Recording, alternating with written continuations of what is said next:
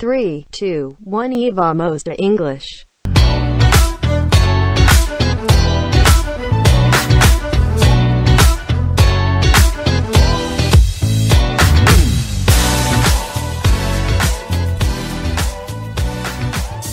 Olha aqui de novo, José Newton, para mais um episódio do E Vamos de English. E hoje a gente vai falar sobre bilinguismo. Classificações, fatos interessantes, experiência pessoal com bilinguismo. E aí, bora lá?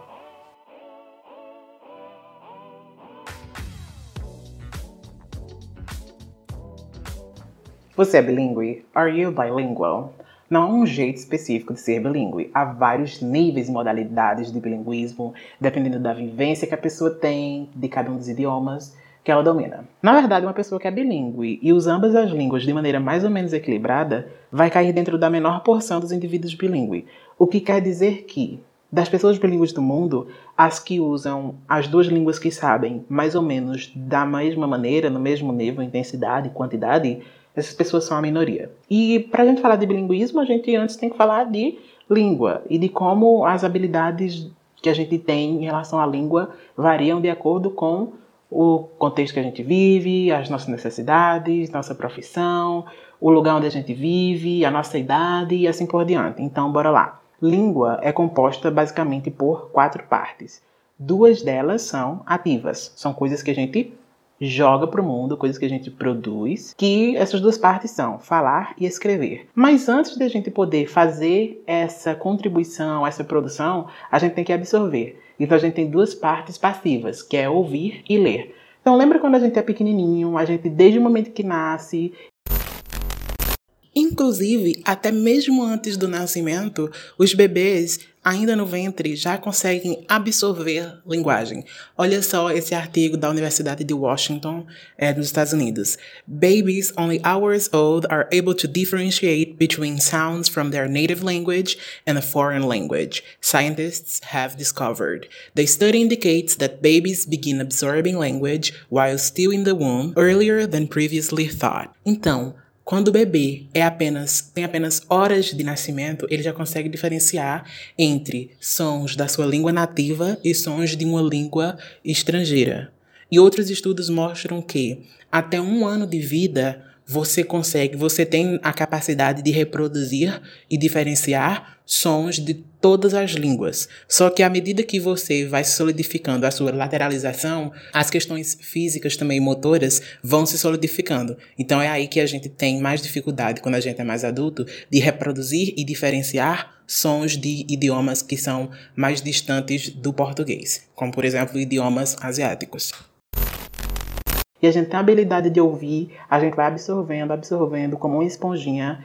Tudo que a gente ouve, a gente vai absorvendo estrutura de frase, a gente vai absorvendo fonema, a gente vai absorvendo entonação e tudo que faz parte da nossa língua mãe. Até a gente chegar num belo dia e começar a produzir as nossas palavras. E da mesma forma que a gente vai engatinhando até começar a andar, a gente vai produzindo palavras de maneira imperfeita, fazendo erro de conjugação, fazendo erro de concordância, e a gente não articula muito bem, não consegue pronunciar as consoantes muito bem.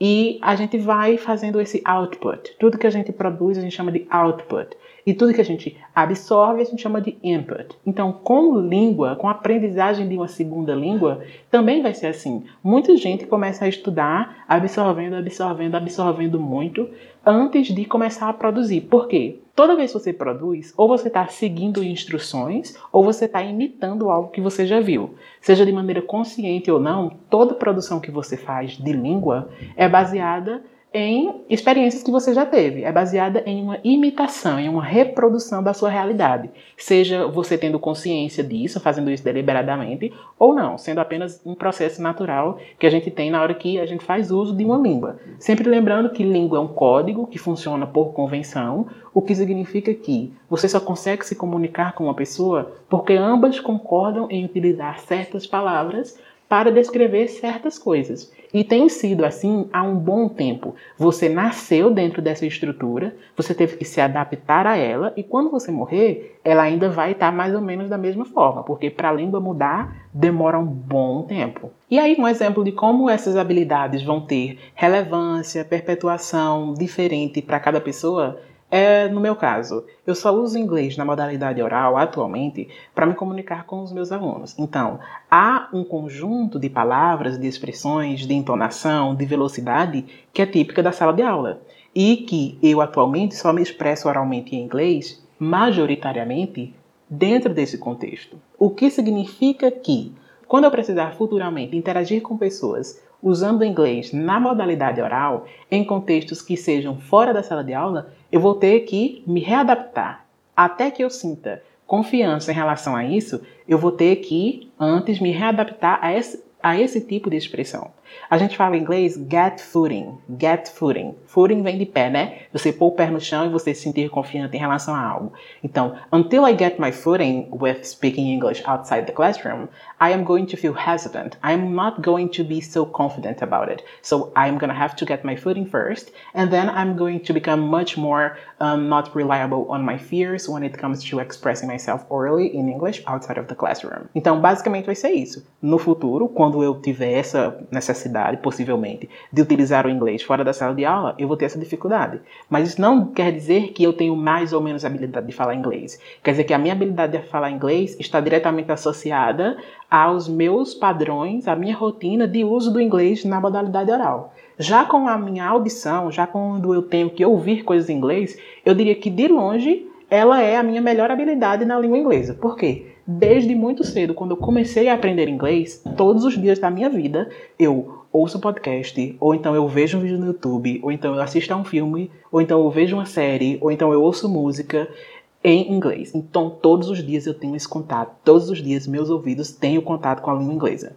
Então, seja em contextos educacionais ou não, falando sobre, seja naves espaciais ou sobre culinária. Ouvir inglês é algo tão ordinário na minha vida que se a gente fosse comparar, por exemplo, com a minha habilidade de falar, é, a minha habilidade de falar, a minha habilidade de escrever, a minha habilidade de ler, ela é a melhor de todas, porque ela é a que eu exercito todos os dias, seja no contexto mais formal educacional, ou seja no contexto mais informal, mais descontraído, com memes e com músicas. Então, quanto mais variedade você tiver de contato e de expressão com a língua, mais você vai se tornar o que?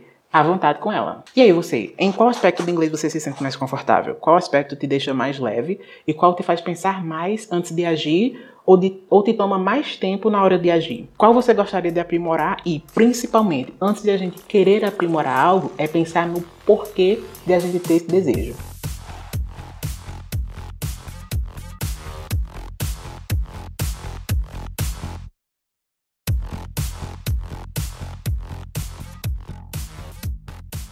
Como eu já falei, o episódio de hoje é sobre bilinguismo. Ele é inspirado num vídeo da plataforma TED, cujo link você pode encontrar na descrição desse episódio. O intuito aqui vai ser de divulgar conhecimento científico sobre o que significa ser bilíngue, os seus vários aspectos e as classificações que podemos dar a quem domina, em algum nível, duas línguas.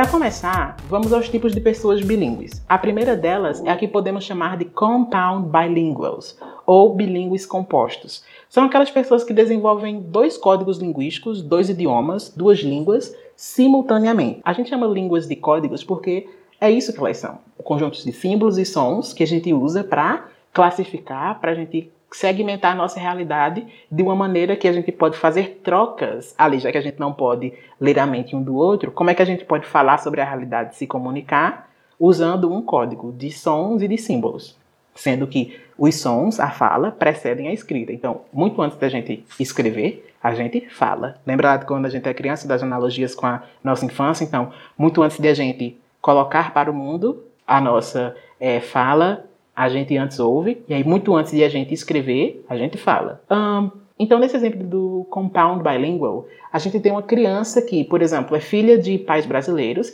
e eles se mudam para a França quando essa criança tem dois anos de idade. Então, ela vai aprender português dentro de casa e também com os familiares via chamadas de vídeo, ou então quando eles visitarem a família na França, e o francês vai estar nos outros ambientes. Em todos os demais contextos, o francês vai estar presente. Então, o português ainda vai ser a primeira língua, a língua materna dessa criança, só que a intimidade e a relação dela com o francês vai ser muito mais ampla e diversificada. Porque, diferente do português, que ela só vai usar, por exemplo, na hora de ouvir e de falar com os familiares, o francês ela vai usar nos contextos também formais e também vai interagir com muito mais pessoas utilizando o francês.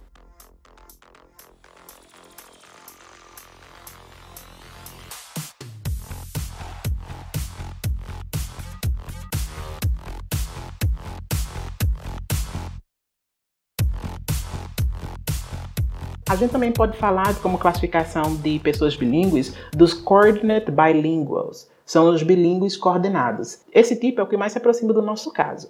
No exemplo do vídeo, ele tem coordinate bilingual na figura de um adolescente que se muda para outro país e, diferente da criança de dois anos, já tem um enorme conhecimento, domínio, vivência da língua materna.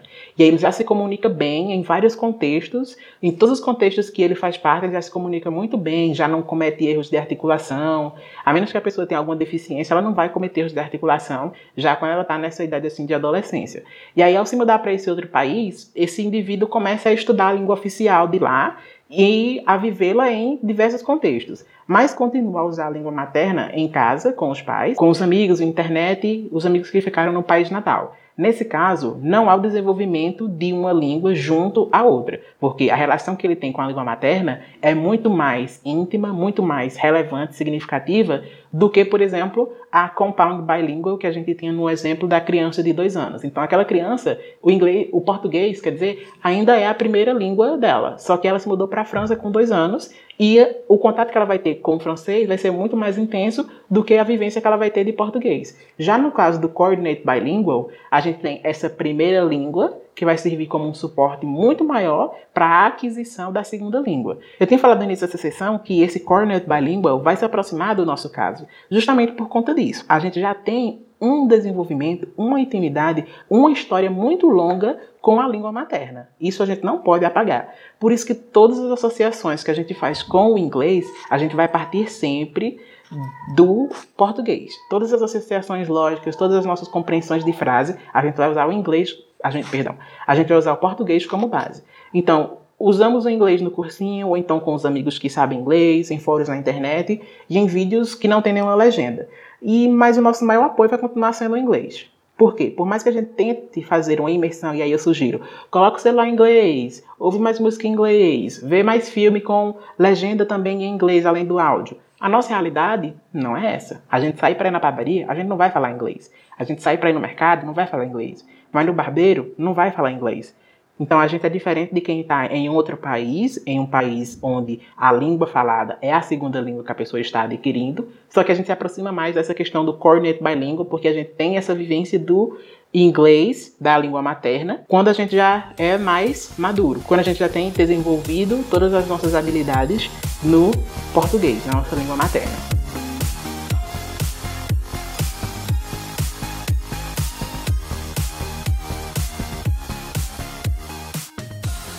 Por último, a gente tem os subordinate bilinguals, que são os bilíngues subordinados.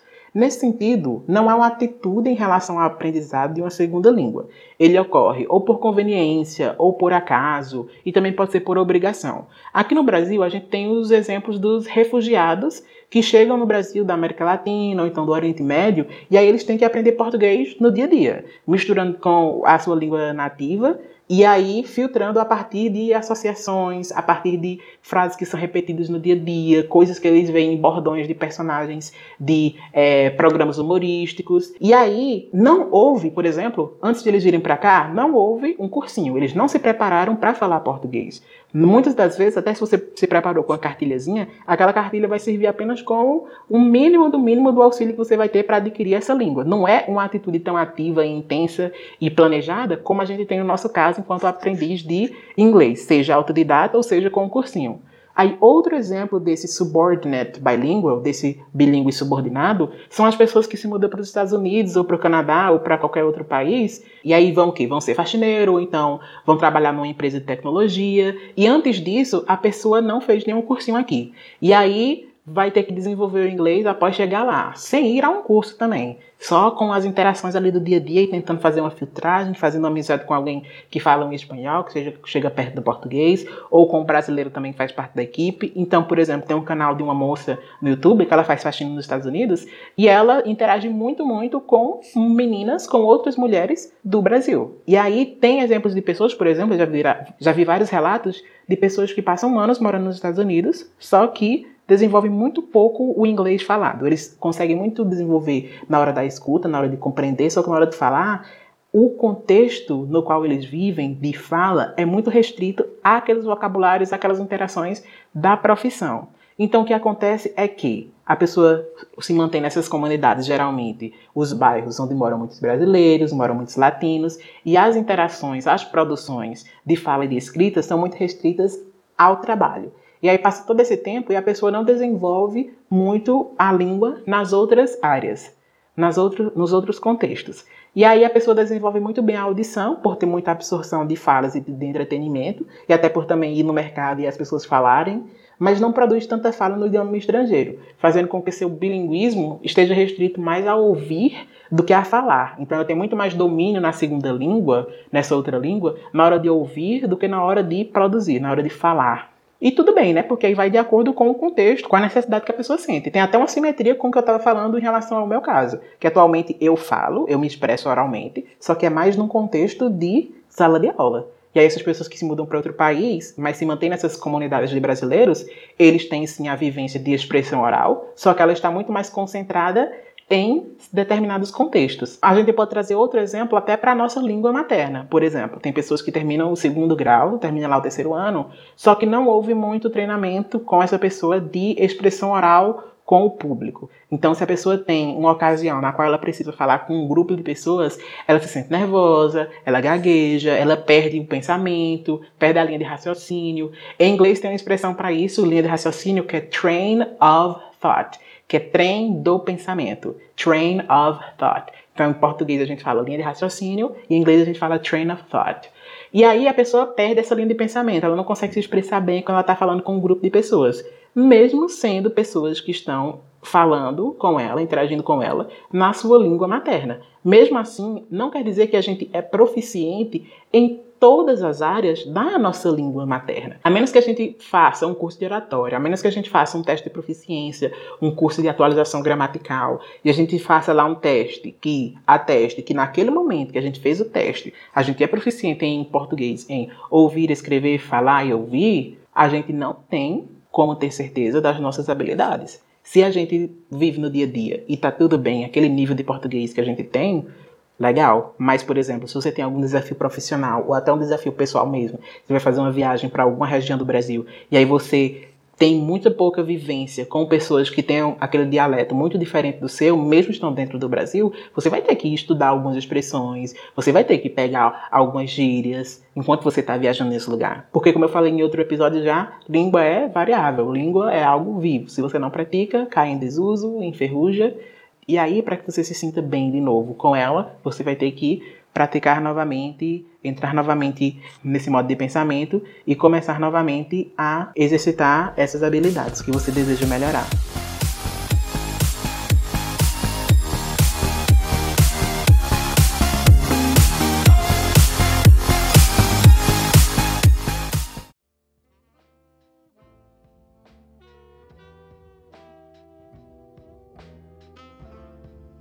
Partindo para um lado mais neurológico da coisa, sabemos que o cérebro é dividido em dois hemisférios. Então, enquanto o direito é responsável por conexões mais voltadas para a emoção e a sociabilidade, o hemisfério esquerdo lida melhor com percepções lógicas e analíticas da realidade. A linguagem verbal humana, ela envolve ambos os hemisférios, mas a lateralização, ou seja, a tendência de uma habilidade prevalecer em um hemisfério em detrimento do outro, ela se solidifica com o tempo. Então quer dizer que quando a gente é criança, a linguagem fica entre os dois hemisférios, até porque linguagem faz parte tanto de elementos sociais e emotivos, quanto de questões lógicas e analíticas. E aí, segundo uma hipótese da linguística, da neurolinguística, que é a hipótese do período crítico, crianças aprendem línguas com mais facilidade porque a elasticidade de seus cérebros permite que elas usem ambos hemisférios na aquisição de língua. Enquanto isso, a maioria dos adultos atribui a aquisição linguística a um dos hemisférios, geralmente ao esquerdo. Então, se isso for verdade, se essa hipótese for verdade, a aprendizagem de línguas desde a infância pode conceder uma apropriação mais holística da língua e seus contextos sociais e emocionais. Holística quer dizer que a gente consegue fazer mais associações entre os nossos conhecimentos linguísticos. Isso quer dizer que, basicamente, quando a gente é pequeno, temos mais chances de ver a língua em seu potencial lógico, ao mesmo tempo que no seu potencial emotivo. É, já quando a gente estuda a língua é, quando a gente é adulto, tendemos a ver a língua de uma maneira mais analítica e menos social. Pesquisas mostram que pessoas que aprendem uma língua durante a vida adulta demonstram menos viés emocional e mais racionalidade quando abordando problemas na sua segunda língua. Isso quando comparados à sua língua nativa. Então, na língua nativa, já que a pessoa aprendeu desde quando era criança, ela tem mais emotividade, passionalidade na hora de lidar com problemas. Já quando ela lida com problemas utilizando a segunda língua, ela tende a ter uma abordagem mais o que? Cética, analítica, lógica.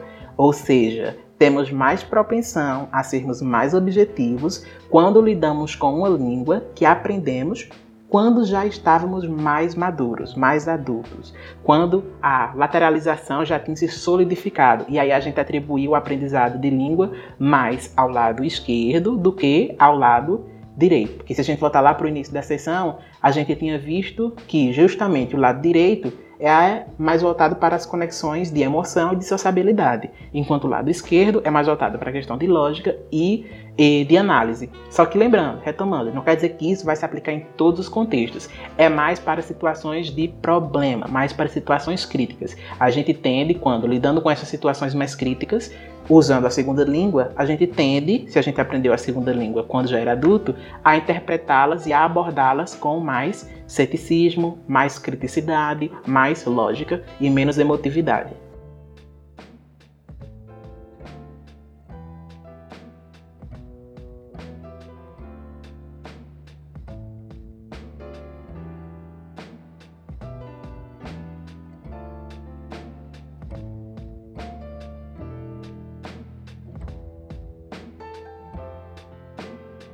Independentemente de quando você adquire uma língua, dominar mais de um idioma dá ao seu cérebro algumas vantagens. Não é exatamente que você vá se tornar mais inteligente, mas sua cabeça fica mais saudável e ativa. É como se fosse um exercício. Pesquisas revelaram que pessoas bilíngues e multilíngues tendem a ter uma maior densidade da massa cinzenta que contém a maior parte dos neurônios e sinapses, o exercício cerebral que aprender outras línguas representa pode inclusive atrasar o surgimento de doenças como Alzheimer e demência em até 5 anos. Mas nem tudo são flores. E em inglês a gente tem uma expressão similar: It is no bed of roses. Não é uma cama de rosas. It is no bed of roses. De uma maneira mais informal, a gente também pode ter um negativo duplo.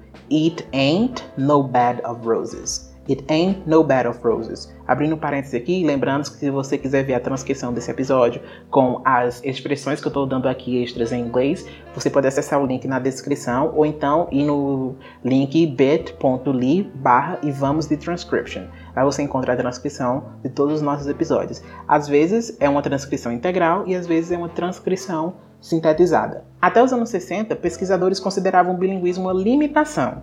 Isso vinha do fato de as crianças gastarem mais tempo e energia para fazer a distinção entre as duas línguas. Então, por exemplo, você colocava uma criança monolíngue de frente de um objeto e pedia para ela falar o nome desse objeto. E aí ela falava o nome daquele objeto, uma criança. Colocava uma criança bilíngue e pedia para ela falar o nome daquele objeto. E aí era para ela falar o nome do objeto nos dois idiomas. E ela demorava mais tempo para falar, justamente porque se tratava de dois idiomas, mas demorava muito mais do que os cientistas esperavam. Só que, ainda que o atraso na hora de distinguir um idioma do outro seja verdade, foi comprovado já posteriormente, então essa parte continua se aplicando e há sim um atraso maior na hora de fazer a distinção entre os idiomas e dar nome às coisas, pesquisas mais recentes também apontaram para o fato de que a atenção e os esforços necessários para transitar entre as línguas gera mais atividade e, consequentemente, fortalece o córtex pré-frontal. Mas o que é isso? É a parte do cérebro que desempenha grande parte no que diz respeito à resolução de problemas, na alternância de tarefas e filtragem de informação irrelevante. Alternância de tarefas, ó, troca entre os idiomas. Então, pode parar de se achar mais inteligente por saber mais de uma língua, mas pode começar a comemorar o fato de que seu cérebro pode estar em melhor forma do que o de seus amigos monolíngues. Tá aí um incentivo, mais um deles, para você continuar estudando inglês. Eu, enquanto houver vida, vou tentando aprender uma nova língua, respeitando os limites da minha rotina e trabalhando também nas habilidades que estão mais próximas da minha realidade e que me levem a ter uma experiência prazerosa durante o processo de aprendizagem. Afinal, não adianta deixar o cérebro mais saudável em um aspecto e adoecê-lo de outro.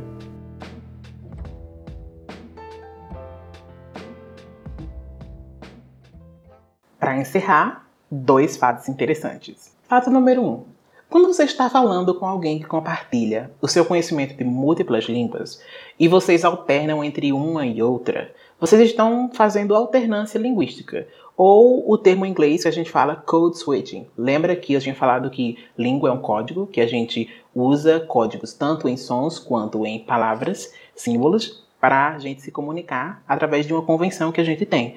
Então, você nasceu dentro desse sistema, a língua é um sistema de códigos, e você vai morrer e o sistema não vai ter mudado muito. Porque para que mudanças linguísticas ocorram, é necessário muito tempo. Então, a mudança linguística é muito lenta, porque ao mesmo tempo que a gente tem forças centrífugas, que são forças para a mudança da língua, por exemplo, meme, internet, pessoas mais jovens com suas gírias, a gente tem também forças centrípetas, que são instituições que vão fazer com que a língua demore mais para mudar, ou seja, os dicionários, os livros didáticos, as gramáticas, os contextos mais formais, que exigem que você preserve os sentidos de uma maneira mais literal e use menos metáforas, use menos é, adaptações, use menos linguagens inovadoras. Então a gente vai sempre ter essa briga entre forças centrífugas de mudança e forças centrípetas de manutenção da língua como ela está. Mas quem sempre ganha, apesar de demorar para ganhar, são as forças centrífugas.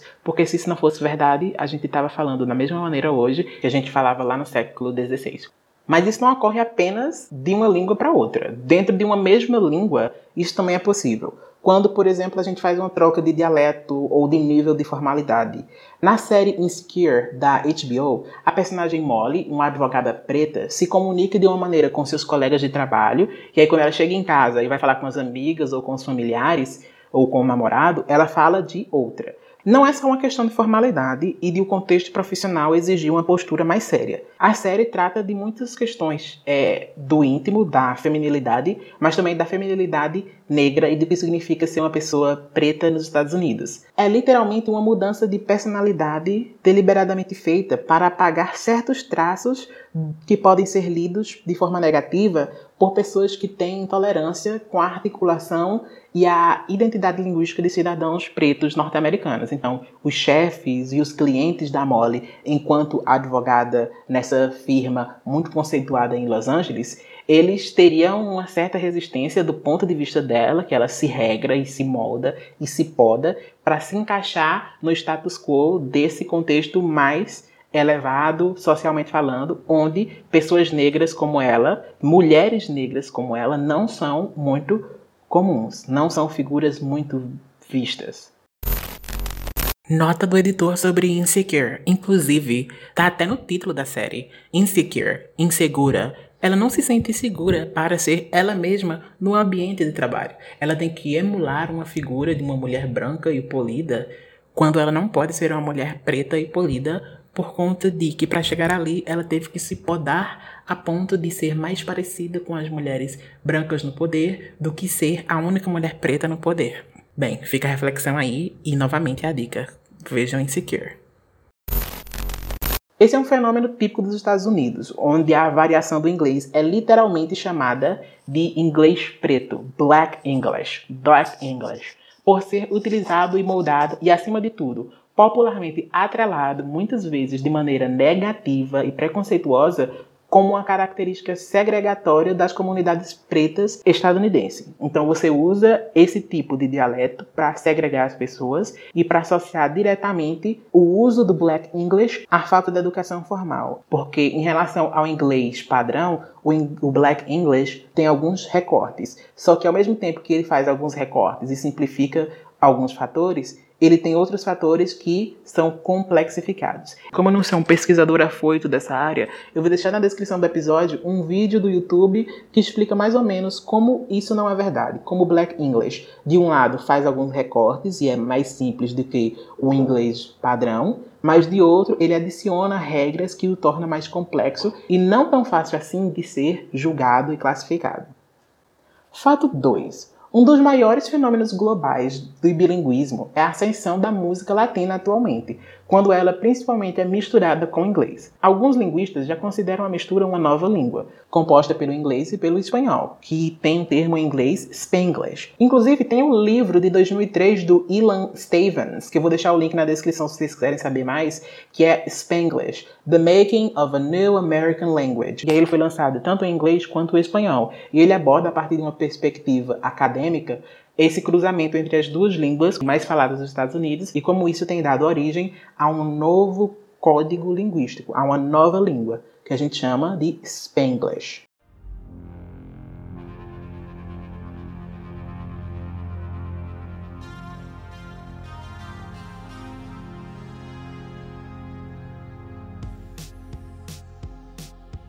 Bem, pessoal, fica o doce gostinho de neurolinguística no ar and the awesome sensation of completing another episode. Espero que vocês tenham gostado desse episódio mais cabeção. Eu gostei de fazer o fechamento, de pesquisar mais um pouco e trazer dicas para vocês. Também gostei de fazer e mencionar essa referência a Insecure, que é uma série que eu recomendo, gosto muito.